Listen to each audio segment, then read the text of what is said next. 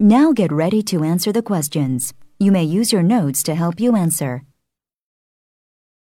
Listen again to part of the conversation, then answer the question. Do you think I could just do women in English speaking countries, say the United States, Canada, Australia, New Zealand, and Britain? Well, that would be a little bit better.